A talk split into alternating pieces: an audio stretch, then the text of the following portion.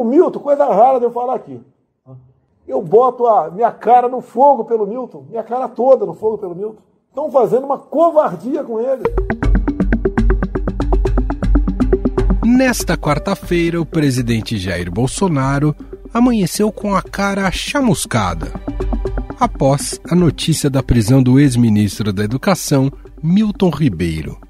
A detenção foi feita pela Polícia Federal no âmbito da investigação sobre o gabinete paralelo instalado na pasta, com favorecimento de pastores na distribuição de verbas, caso que foi revelado pelo Estadão.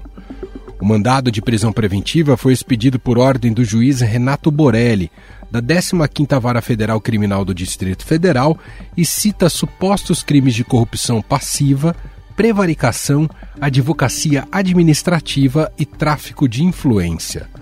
Os pastores Gilmar dos Santos e Arilton Moura também foram alvos desta operação. Prisão também do pastor Gilmar Santos, que tinha interferência no Ministério da Educação. O mandado de prisão também contra Arilton Moura, que é outro pastor que também tinha influência no MEC, ainda sem confirmação de é, cumprimento desse mandado. São cinco mandados de prisão e 13 de busca e apreensão.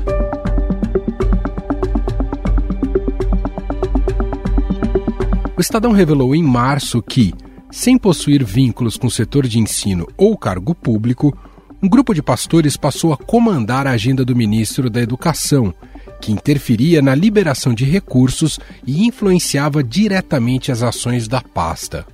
O grupo era capitaneado pelos pastores Gilmar Silva dos Santos, presidente da Convenção Nacional de Igrejas e ministros das Assembleias de Deus no Brasil, e Arilton Moura, assessor de assuntos políticos da entidade.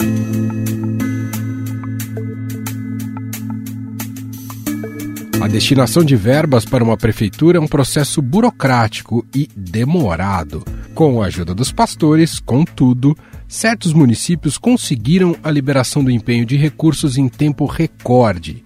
É o caso da prefeita Marlene Miranda, de Bom Lugar, no Maranhão, que teve o pedido de dinheiro atendido com apenas 16 dias, prazo muito abaixo dos padrões da distribuição de recursos da pasta.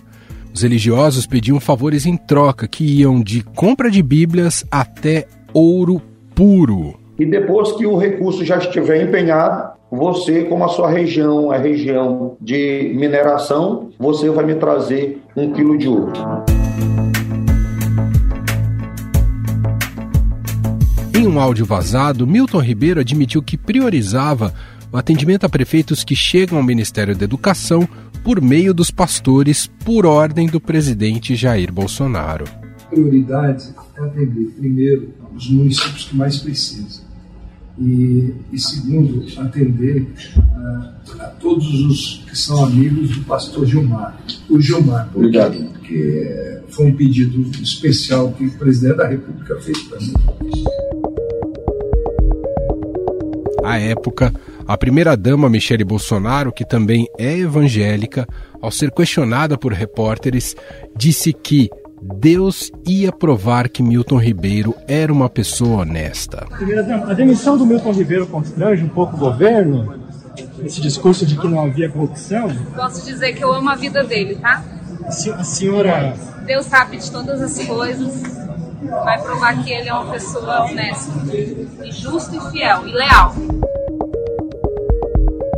Vale lembrar também que o governo impôs um sigilo de 100 anos sobre a visita dos pastores ao Ministério da Educação. Começo falando sobre o governo federal que negou o acesso a dados sobre entradas e saídas dos pastores Gilmar Santos e Arilton Moura ao Palácio do Planalto. O Gabinete de Segurança Institucional, o GSI, afirmou que as informações têm caráter sigiloso e, se divulgadas, segundo o GSI, poderiam comprometer a segurança do presidente Jair Bolsonaro.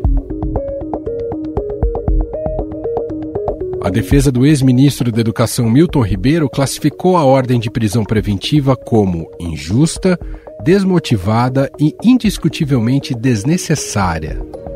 Em um minuto, vamos analisar o potencial explosivo dessa prisão para o governo em ano eleitoral com o cientista político Jairo Pimentel.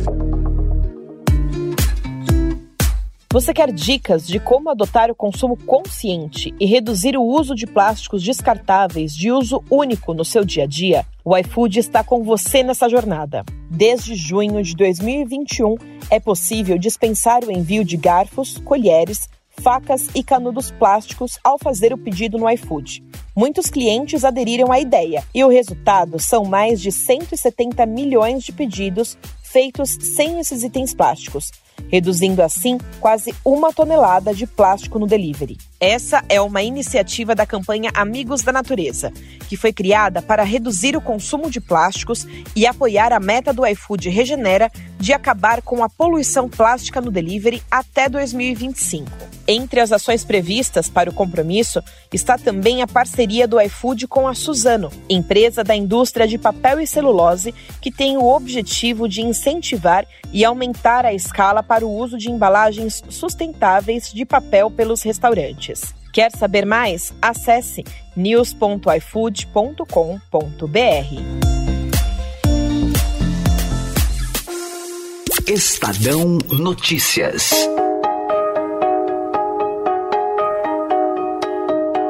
Durante sua gestão à frente do Ministério da Educação, Milton Ribeiro colecionou polêmicas. Em março, o Estadão revelou que o ex-titular da pasta autorizou a produção de Bíblias com a sua imagem e a distribuição gratuita dela em evento de cunho religioso. Entretanto, o artigo foi distribuído até em evento oficial do Ministério da Educação. Milton disse que autorizou a impressão de Bíblias com a própria imagem para distribuição em um evento religioso, mas exemplares com as fotos dele também foram entregues em evento oficial do MEC no Pará. Em novembro do ano passado, os servidores do INEP relataram uma tentativa de interferência na montagem do Enem. Na ocasião, parte dos profissionais afirmou que sofreu pressão para que evitassem escolher questões polêmicas que eventualmente incomodariam o governo Bolsonaro. Estão acusando aí o ministro Milton, né, de ter interferido na elaboração do, da prova. das provas. Olha, se ele tivesse essa capacidade, eu não teria nenhuma questão de ideologia nessa Enem, agora que teve ainda. Agora dá para mudar? Já está mudando.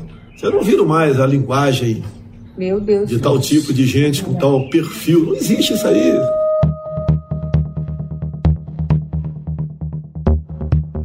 Já em agosto ocorreu aquela que seria a fala mais polêmica do ex-ministro, ao dizer que a universidade deveria, na verdade, ser para poucos. Universidade, na verdade, ela deveria ser um para poucos, nesse sentido de, de ser útil à sociedade. Na mesma entrevista, Milton Ribeiro disse que quando um aluno com deficiência é incluído em salas de aula comuns, ele não aprende e ainda atrapalha a aprendizagem dos colegas. A criança com deficiência era colocada dentro de uma sala de alunos sem deficiência. Ela não aprendia, ela atrapalhava o aprendizado dos outros. A notícia da prisão de um dos homens fortes do governo Bolsonaro pegou o mundo político de surpresa e passou a colocar em xeque um dos pilares do discurso do presidente, de que este era um governo sem corrupção. Então, essa investigação de ontem é um exemplo típico do meu governo, que não tem corrupção no meu governo, não tem corrupção, e combate à corrupção, seja de quem for. Em um primeiro momento, Bolsonaro procurou se desvencilhar da prisão ao afirmar que a Polícia Federal teve um motivo para realizar a operação. Para a Rádio Tatiaia, o presidente disse que Milton Ribeiro deve responder pelos atos dele. O caso do Milton, pelo que eu estou sabendo, é aquela questão que ele estaria né, com uma conversa meio informal demais com algumas pessoas de confiança dele. E daí houve denúncia que ele teria buscado o prefeito, gente dele, para negociar, para liberar recursos, isso aqui. O que acontece? Nós afastamos ele. Isso aqui, se tem prisão, se tem prisão é Polícia Federal. É sinal que a Polícia Federal está agindo. Ele responda pelos atos dele.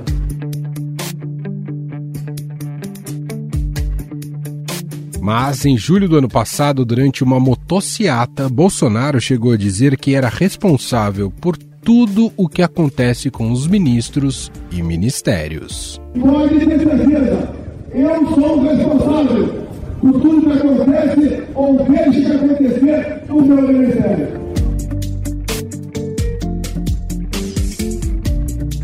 O atual ministro da Educação, Vitor Godoy, disse que, caso haja comprovação de culpa pelas suspeitas de corrupção na pasta, que sejam adotadas as devidas punições para os envolvidos. Nosso governo não compactua com qualquer tipo de irregularidade ou desvio. Nossos esforços aqui são para que a gente esclareça todos os fatos e puna todos aqueles que porventura tenham praticado qualquer irregularidade. Para os apoiadores do governo, a prisão de Milton Ribeiro tem potencial para minar o discurso anticorrupção do governo. Inclusive, no Senado, a oposição já começou a se mobilizar para implantar a CPI do MEC, que havia sido enterrada há alguns meses. E para analisar o impacto político e eleitoral deste escândalo, nós vamos conversar com o doutor em ciência política pela USP e sócio da Ponteio Política, Jairo Pimentel. Olá, professor, tudo bem? Seja muito bem-vindo. Olá, Manuel, tudo bem? Como vai? Tudo certo. Bom, um ex-ministro de Bolsonaro, aliado de primeira hora do presidente, é preso.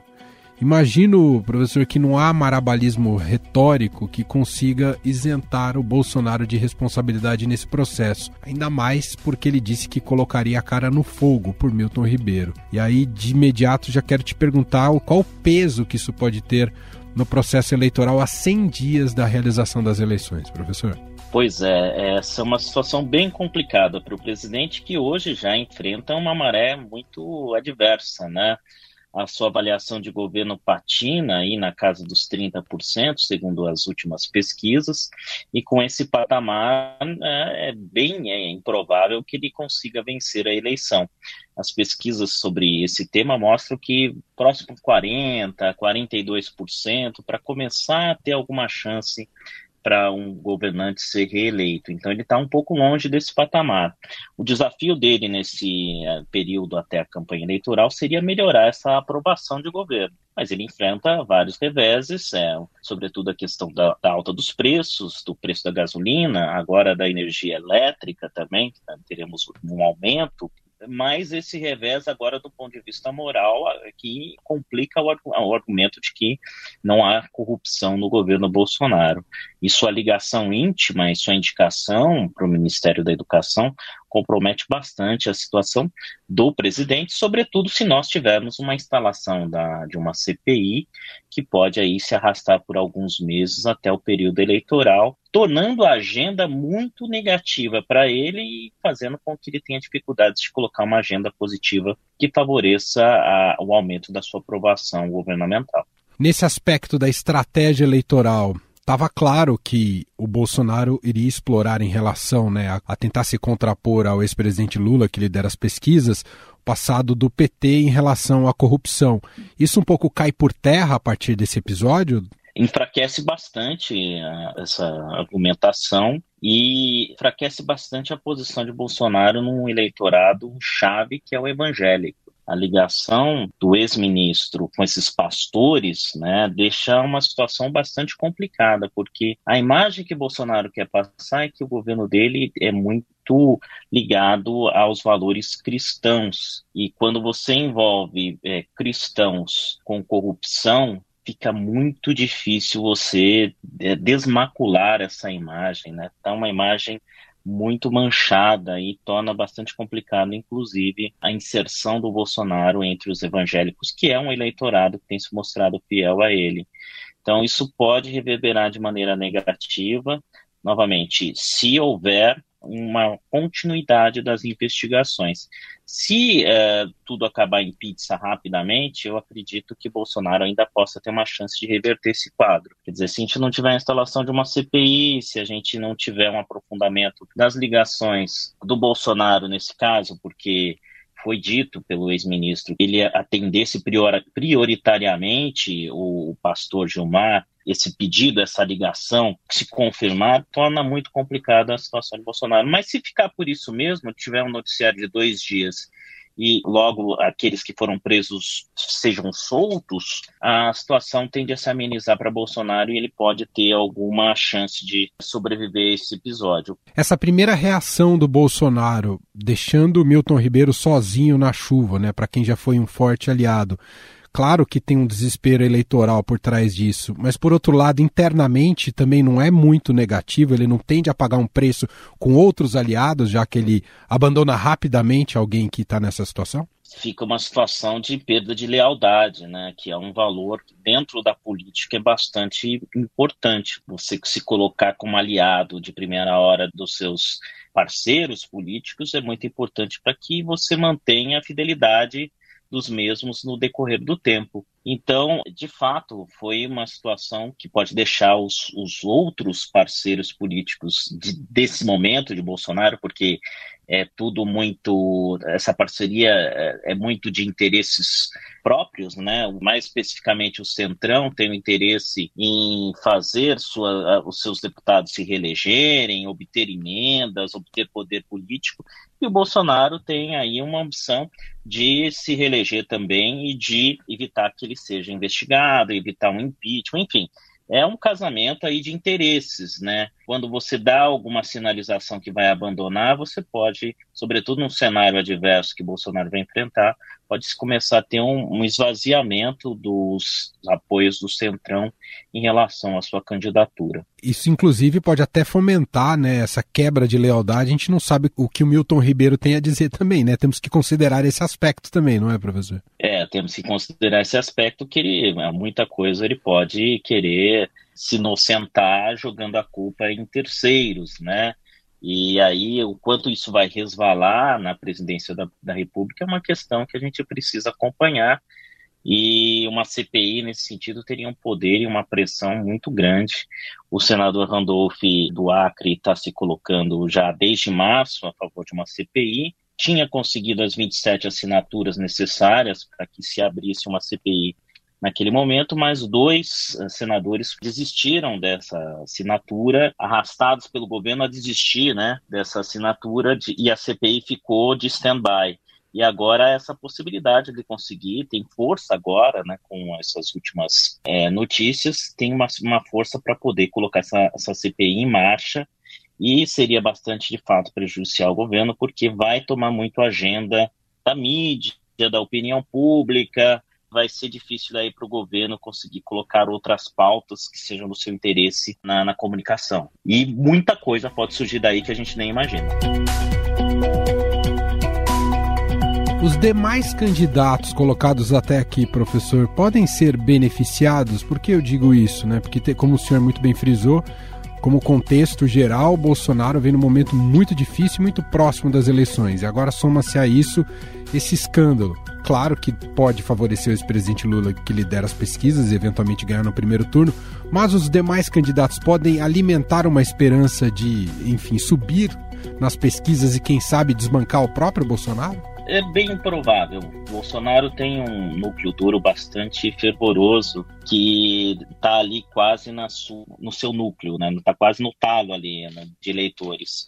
Ele já perdeu bastante no passado e mesmo com a desistência de, de, de dois candidatos relativamente fortes, ele não conseguiu aumentar também a sua, a sua é, intenção de voto de maneira avassaladora. Né? Conseguiu um pouco, mas não foi muito. Cresceu alguns pontos com a desistência do Moro e do Dória. Então, não dá para dizer o quanto isso pode beneficiar as candidaturas da chamada terceira via, por exemplo, para suplantar Bolsonaro e irem para o segundo turno. É muito provável que não, dado essa força do núcleo duro do bolsonarismo, que é muito organizado, que vai buscar alternativas de narrativa para poder manter essa coesão interna. Essa narrativa de que, por exemplo, o Bolsonaro não intervém na Polícia Federal já está já tá sendo utilizada né, para defender o ponto de que Bolsonaro não está envolvido nisso, tanto que mandou investigar, foi a Procuradoria que mandou investigar, enfim. Então, é, vai se buscar alguma racionalização para a situação para manter esse núcleo duro. Mas é muita explicação que tem que ser dada e se Bolsonaro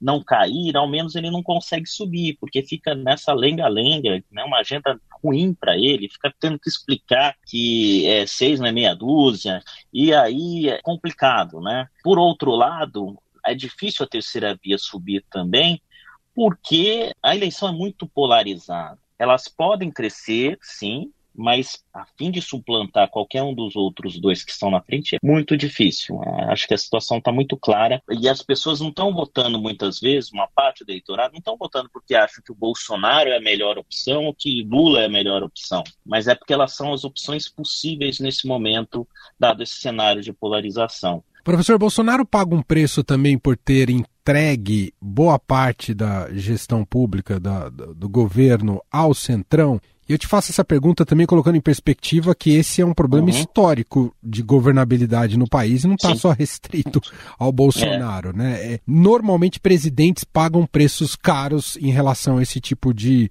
interlocução com o Congresso, não é, professor? Eu acho sim. Eu acho que o Bolsonaro paga esse preço e paga mais porque deu ao Centrão pastas ministeriais que normalmente são mais estratégicas e são mais relevantes do ponto de vista do governo e que não são entregues assim para qualquer partido. Saúde e educação, geralmente quem manda é o partido do, do, do presidente, porque são pastas que têm um orçamento enorme, uma importância estratégica para alavancar a avaliação do governo muito grande, né?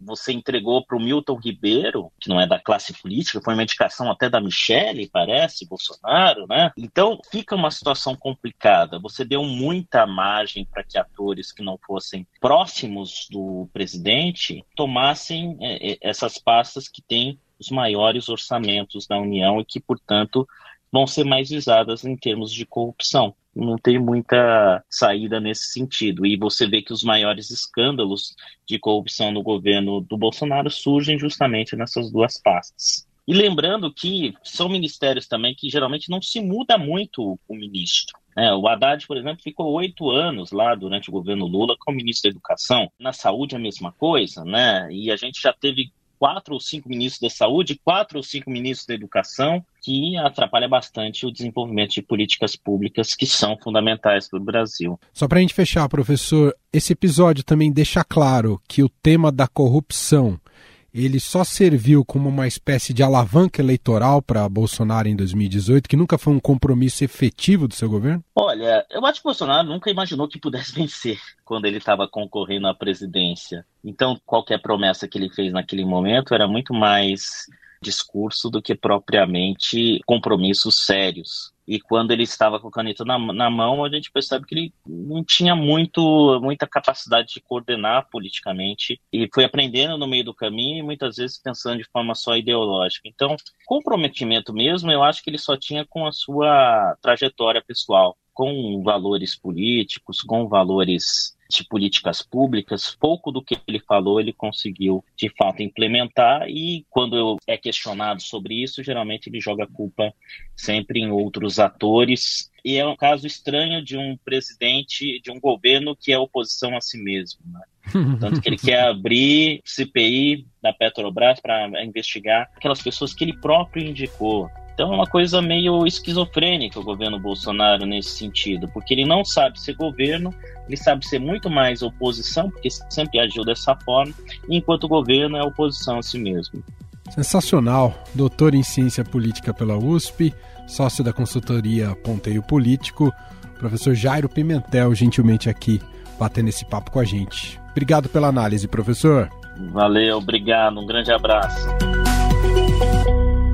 Estadão Notícias. Este foi o Estadão Notícias de hoje, quinta-feira, 23 de junho de 2022. A apresentação foi minha, Emanuel Bonfim. Na produção, edição e roteiro, Gustavo Lopes, Jefferson Perleberg, Gabriela Forte e Daniel Villanova. A montagem é de Moacir Biasi. Escreva pra gente no e-mail podcast@estadão.com. Um abraço para você e até mais.